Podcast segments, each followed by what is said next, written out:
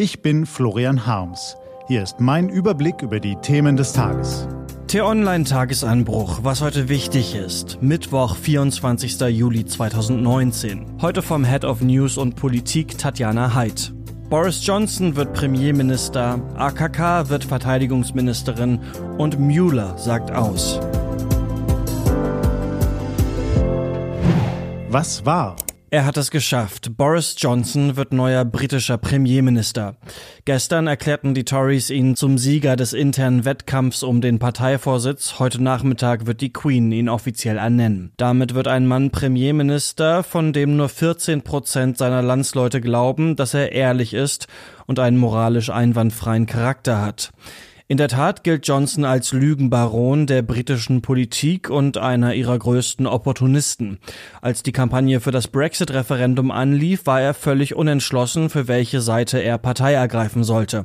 Erst wollte er für den Brexit werben, dann für den EU-Verbleib. Er bereitete zwei Kolumnen für den Daily Telegraph vor, eine für, eine gegen den Brexit. Am Ende entschied er sich für den EU-Austritt, trieb erst die Kampagne voran und hintertrieb dann Theresa Mays Versuche, das Brexit-Abkommen auch durchs Parlament zu bekommen.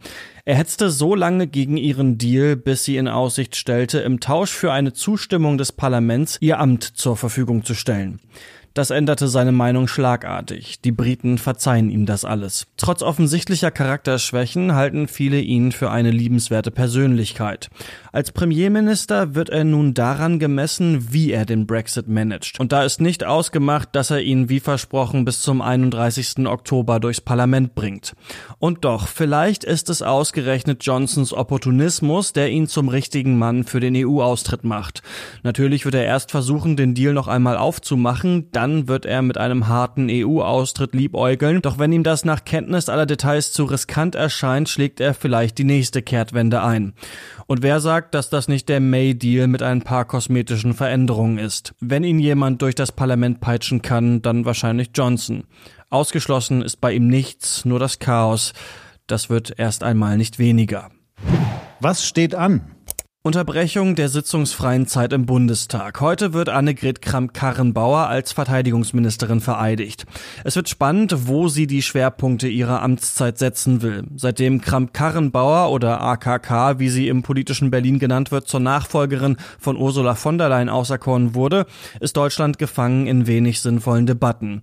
Jüngstes Beispiel die Diskussion um das Zwei-Prozent-Ziel. Kramp-Karrenbauer hat sich dafür ausgesprochen, die deutschen Rüstungsausgaben Richtung 2%-Ziel zu steigern.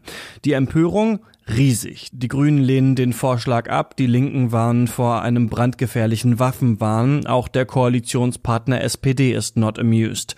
Dabei ist es AKKs Pflicht, mehr Geld für die Bundeswehr zu fordern. Sie ist die neue Verteidigungsministerin. Das gehört zur Jobbeschreibung. Davon abgesehen ist die Forderung nicht neu. Sie bezieht sich auf eine Vereinbarung der NATO-Staaten aus dem Jahr 2014, die Verteidigungsausgaben binnen eines Jahrzehnts Richtung zwei Prozent des Bruttoinlandsproduktes zu steigern. Im Koalitionsvertrag dreieinhalb Jahre später einigten sich Union und SPD darauf, dem Zielkorridor der NATO-Vereinbarung verbindlich zu folgen. Deutschland liegt derzeit jedoch bei etwa 1,2 Prozent. Es ist nur verständlich, dass die Bündnispartner auf die Vereinbarung pochen, auch wenn es ein solch ungeliebter ist wie Präsident Donald Trump. Im Grunde steht fest, dass die deutschen Rüstungsausgaben steigen müssen. Die Frage ist nur, wie und wo kann das Geld am sinnvollsten eingesetzt werden. Diese Diskussion wäre zielführender als reflexhafte Ablehnung. Während AKK vereidigt wird, wird Andreas Scheuer vernommen, und zwar vom Verkehrsausschuss, der aus Empörung über die, Sie ahnen es, gescheiterte Pkw-Maut eine Sondersitzung einberufen hat. Dieses Mal geht es um die Verträge mit den eigentlich vorgesehenen Betreibern und die Frage, ob Schadensansprüche drohen, weil diese nun gekündigt werden müssen. Spektakel im US-Kongress. Nach monatelangem Schweigen sagt heute Sonderermittler Robert Mueller aus. Erst im Justiz- und dann im Geheimdienstausschuss. Über das im Mai veröffentlichte Ergebnis seiner Untersuchung streiten Demokraten und Republikaner noch immer. Kompletter Freispruch meint Trump, das Gegenteil finden die Demokraten.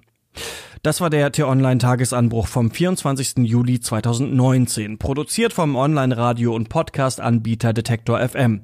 Den Podcast gibt's auch auf Spotify. Einfach nach Tagesanbruch suchen und folgen. Ich wünsche Ihnen einen pannenfreien Tag. Ihr Florian Harms.